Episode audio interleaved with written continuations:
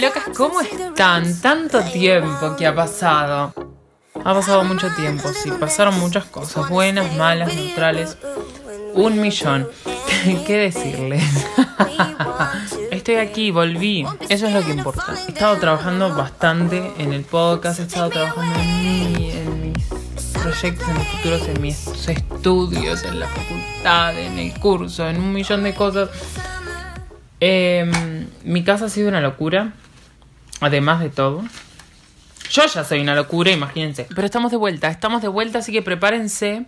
Volvemos con los podcasts semanales. Y la chica hizo dos podcasts y se tomó vacaciones.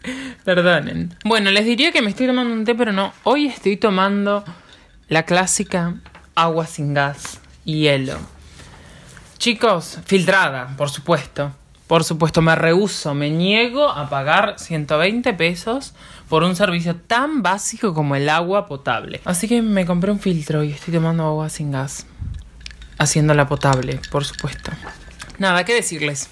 Heme aquí, heme aquí con mi mente brillante, mis tetas famosas, mi lengua filosa, satírica y esplendorosa, perspicaz y prodigiosa. Heme aquí con mi cara sagrada, mi cuerpo barroco, espléndida por dentro, insuperable por fuera, sin complejos ni rencores. Heme aquí la verdadera. Yo, la one, única y primera, siempre irónica y brutal, el obelisco con tetas. Heme aquí monumental. Yo, la one. Empezar con este mini monólogo de, de Moria, mi, mi, queridísima Moria Kazan. Eh, para empezar en, en, un tono light. Quería empezar hoy bastante light el podcast. Quiero decir que lo estoy grabando. Yo esto ya lo tenía planeado, lo tenía scripteado hace bastante tiempo, pero hoy se me dio el día de poder grabarlo y dije, no, vamos a, poner prioridades y, voy a grabar este podcast, tengo la oportunidad, boom, lo voy a hacer. ¿Cuándo se postee? No, no sé decirles. Así que perdónenme si las noticias que más o menos voy a, a, leer un poquito, muy por arriba, pero para que, para que sepan. Eh, están un poco outdated, viste, fuera de fecha, pero es que están fuera de fecha realmente. Pasaron cosas peores hace muy poco tiempo, pero um, no tengo la información y, y voy a seguir con este script, no me importa nada. En España, muere Samuel Luis, 24 años, al grito de maricón. Argentina, Tehuel de la Torre, 21 años, chico trans. Fue una entrevista de trabajo y jamás volvió. 11 de marzo de 2021, hasta ahora no hay noticias. Hay algo que sé de esto y quiero aclarar. Todavía no hay noticias. Hoy estamos, déjenme ver la fecha, mmm, 27 de julio. 27 de julio, gente. Seguimos sin noticias de Tehuel. México. Ivonne, 32 años, mujer trans, torturada y asesinada en su estética de Iztapalapa. Esta es la triste y puta realidad que los maricones, trans, travestis vivimos día a día. Salimos y vivimos con miedo. Miedo de mostrar mucha pluma y que nos insulten. Miedo de ir por una calle oscura y pasar por un grupo de lo que asumimos son héteros. Miedo de que se nos arrebate de esta vida y nuestra muerte sea una bruma indescifrable. Perdonen, hoy no festejo, hoy estoy enojado, hoy lucho y hoy pido por nuestros derechos más que nunca. La homofobia no es un pensamiento, es odio y debe ser abolido y castigado, no más impunidad. Hoy me voy a dedicar a denunciar a mis abusadores. Los y las que torturaron mi infancia y adolescencia. Se acerca más y más el mes de la diversidad acá en Uruguay y nosotros no estamos exentos de la homofobia y de los abusos y atropellos a los derechos humanos. Hoy denuncio a Diego García, Daniel y Elena Arriola, José Luis Carolo, Fabiana Quintana, José Bringa y Silvia Leguizamo. Hoy los maldigo a todos y cada uno de ustedes que abusaron de un adolescente. Espero que paguen y no puedan dormir en paz.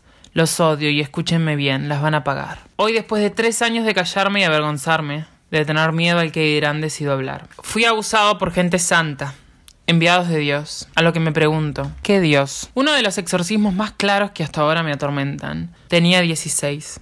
Habían cuatro personas. Estaba en el piso sin poder moverme, solo gritaba y pedía ayuda. Una señora, Norma, Rodríguez creo que era el apellido, no me acuerdo de más de 40 años estaba arriba de mis dos piernas doblándome una muñeca. Le decía que me dolía. Mi madre mutó y le dijo le duele. A lo que Norma respondió no, no le duele, está mintiendo. Fabiana Quintana estaba convencida de que tenía un espíritu demoníaco en mis genitales. No duden tomar aceite de oliva y tocarme la entrepierna. Nadie pensó nada extraño, estaba haciendo el bien. Repito, tenía 16 años, ella 40. No bastaba con eso. Me abrieron la boca entre dos. Jocelyn Bringa, la hija. Te maldigo. Maldita seas acompañando a su madre Fabiana Quintana y ayudándola en el exorcismo. Me abrieron la boca como pudieron y me vaciaron un frasco de aceite. nunca era suficiente porque también, según ellos, tenía un demonio en la garganta. Este es uno de los muchos exorcismos que recibí. Además de abusos psicológicos, miles. No solo me hacían sentir que estaba mal ser lo que soy, sino que llegaron a tener tanta influencia sobre mí, utilizando el poder que yo quería que ellos tenían, que me hicieron creer que yo podía llegar a violar a su hijo. Que por razones legales no voy a nombrar, ya que él también era menor al momento. Los consideraba una familia. Se abusaron de mí con todas las formas que pudieron encontrar. Asimismo hizo José Bringa, el esposo de Fabiana Quintana, Elena Arriola, Daniela Arriola. Me acuerdo de una vez en la iglesia de estos dos últimos. Un señor que se llamaba Carlos algo. Carlitos para los amigos. Después de una reunión, un culto como le llaman, me llevó a una esquina del salón con su esposa Estela y comenzó un exorcismo. Yo no entendía nada. En ese momento tenía 14 años y ellos, sorpresa, otra vez más de 40. Empezó dándome piñazos contra el pecho y no paró hasta que yo demostré que no tenía más demonios. Para ese entonces, con mis 14 años, yo sabía lo que tenía que hacer para dejarlos contentos. Gritar un poco, llorar, porque realmente no podía más. Y después cuando veía que se iban calmando las cosas, escupir un poquito y ver sus caras de satisfacción al pensar que exorcizaron un demonio de mí. Viví cosas horrendas en un país que se jacta de defender los derechos de la niñez y adolescencia. Un país que dice ser laico y diverso. Todos y cada uno de mis derechos fueron atropellados y fui abusado más de una vez por bestias. Creo que no fue suficiente con el calvario evangélico. Mucho antes de eso, mamá me llevó una psicóloga, Silvia Leguizamo, la cual deliberadamente clasificó mi homosexualidad como un problema y cito, de los estudios realizados, la mayor dificultad de Franco reside en cuanto a su identificación y en cuanto a quién él tiene que parecerse. Quiero aclarar que tengo los papeles escritos y firmados por la misma. Voy a pasar a leer la carta. Esta carta fue, a ese momento iba al colegio sexto año, estaba cursando, y mi madre pidió que hiciera una carta. Montevideo, 28 de junio de 2012, 12 años. Informe de alumno Franco para el liceo. En el año 2011 se realiza un par de entrevistas con el alumno Franco para diagnosticar su problemática.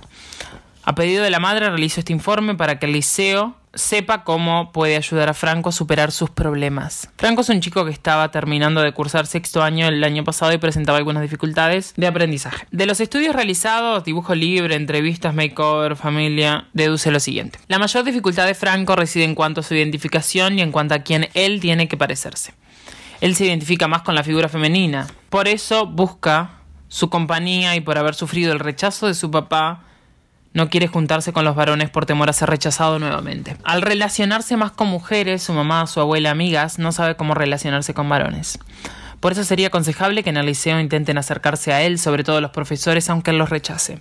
Este rechazo aparente es disfrazando el temor a ser rechazado, reitero, como lo rechazó su padre. También sería aconsejable tratar de que interactúe más con chicos de su edad y de su mismo sexo, para que aprenda a relacionarse mejor con sus pares. También surge de las entrevistas que tiene poca dificultad para aceptar las figuras de autoridad y sobre todo las masculinas. Por eso se ha hablado con la mamá intentar ocupar el más del rol de mamá y no de amigo, confidente y que intente poner los límites de forma más firme con él. Por esta misma problemática en el liceo puede presentar dificultades para aceptar la autoridad de las normas, por ello es aconsejable con él ser firmes y ser claros para ayudarlo a que de a poco él mismo pueda ir internalizando los límites institucionales y ser más autocrítico con respecto a su persona. Atentamente y quedando a sus órdenes, Silvia Leizamo, psicóloga. Tengo la firma, tengo el nombre, tengo todo, mamita, tengo todos los papeles, tengo aval. Eh, esto, sinceramente, y hago un impas de, de todo lo que yo escribí, no sé hasta dónde va a llegar. A esta altura de mi vida quiero que paguen. Yo sé y he estado en contacto con abogados, sé lo que puedo hacer con esta mujer. La carta me vulnera como persona y como niño refuerza estereotipos erróneos de género y desencadenó en el cuerpo docente, encabezado por Billy Rodríguez, un bullying que no iba a notar hasta llegar al segundo de ciclo básico, Liceo Betel, llegando al punto de tener que cambiarme a mitad de año porque el acoso era tanto por parte del cuerpo docente que llegó al punto de que un profesor, Nelson algo, no me acuerdo del apellido, me gritó que le daba asco. Y lo cito, Franco, me das asco. Profesor de gimnasia, lo que estaba haciendo era correr en el medio de la clase. Franco me da asco. Cuando mi madre se enteró de lo que pasó, fuimos a hablar con el director, Difunto Gustavo Araujo. Este profesor negó lo que pasó y dijo que en realidad había dicho me das tu actitud hacia los compañeros. Falacia, que por suerte mi madre comprobó días antes llamando sin mi consentimiento a compañeras de mi clase y todos le dijeron lo mismo. El señor dijo que le daba asco a tu hijo. Quiero aclarar que esta persona se suicidó. También recuerdo un día estar afuera del liceo, a una cuadra más o menos de la puerta principal. Ya habían terminado las clases. Estaba en la parada esperando el ómnibus y viene mi profesora, Alison González. Me agarra del brazo, me increpa gritándome ¿Qué fue lo que dijiste, atrevido? Le respondo que no sé de qué está hablando y me arrastra nuevamente al liceo. Me lleva al pasillo. Quiero aclarar, el me arrastra literalmente es me arrastra. Me agarra del brazo, me empieza a cinchoñar hasta llevarme una cuadra hasta el liceo. Me lleva al pasillo, el que llevaba mi clase, y me vuelve a gritar ¿Qué cosa fue lo que dijiste? ¿A quién mandaste a cagar? Atrévete a decirlo de vuelta. Cosa que hago y me lleva hasta la dirección. Hacen toda una perorata ignorando la violencia física que Alison González ejerció contra mí. Y cabe aclarar que ellos se jactan de que son una familia. Se lo tomaron tan en serio que hasta te cagan a palo. Escuchen una cosa, quiero que sepan que yo no voy a parar, no me voy a rendir hasta que me den bola. Se metieron con la loca equivocada. Todos estos atropellos a mi infancia y adolescencia me los van a pagar. Estoy orgulloso de mí, en lo que me convertí y de lo que voy a hacer. Por eso hoy decido hablar. Hoy decido pararme firme contra todos estos animales, estas bestias que abusaron en todos los modos posibles de un niño, de un adolescente, que lo único que hizo toda su vida y quiere es ser amado por lo que es y no por su condición sexual.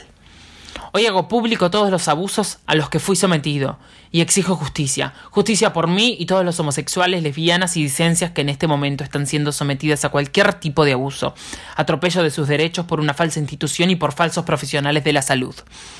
Silvia Leguizamo es licenciada en psicología, sigue ejerciendo su profesión sin remordimiento alguno. Entonces, hoy denuncio a mis abusadores, Silvia Leguizamo, licenciada en psicología, a todo el equipo del Colegio y Liceo Betele, Diego García, Daniel y Elena Arriola, José Luis Carolo, Fabiana Quintana y José Bringa, homófobos y abusadores todos. Quiero que los heterosexuales y pequeños homosexuales sepan que esta es la realidad que vivimos las personas LGBT No la que pintan las series, Sí, somos alegres, porque necesitamos vernos fuertes, porque necesitamos una coraza para que no nos vean mal y sigan creyéndose libres de abusar de nosotros. Les pido por favor, ayuden y apoyen a sus amigos LGBT. Defiendan la causa de un lado de la humildad y no siendo protagonistas. Estamos en el siglo XXI y nos siguen matando, siguen abusando de nosotros, siguen creyéndose dueños y señores de nuestras vidas. Basta de homofobia. Denuncien y no se callen, nunca. Sean inteligentes y sepan cuándo hablar. No se habla mucho de eso, pero debemos saber cuándo y a quién confesar las cosas. Háganlo con un profesional. Alguien que de verdad sepan os va a ayudar. No siempre un amigo es la mejor opción.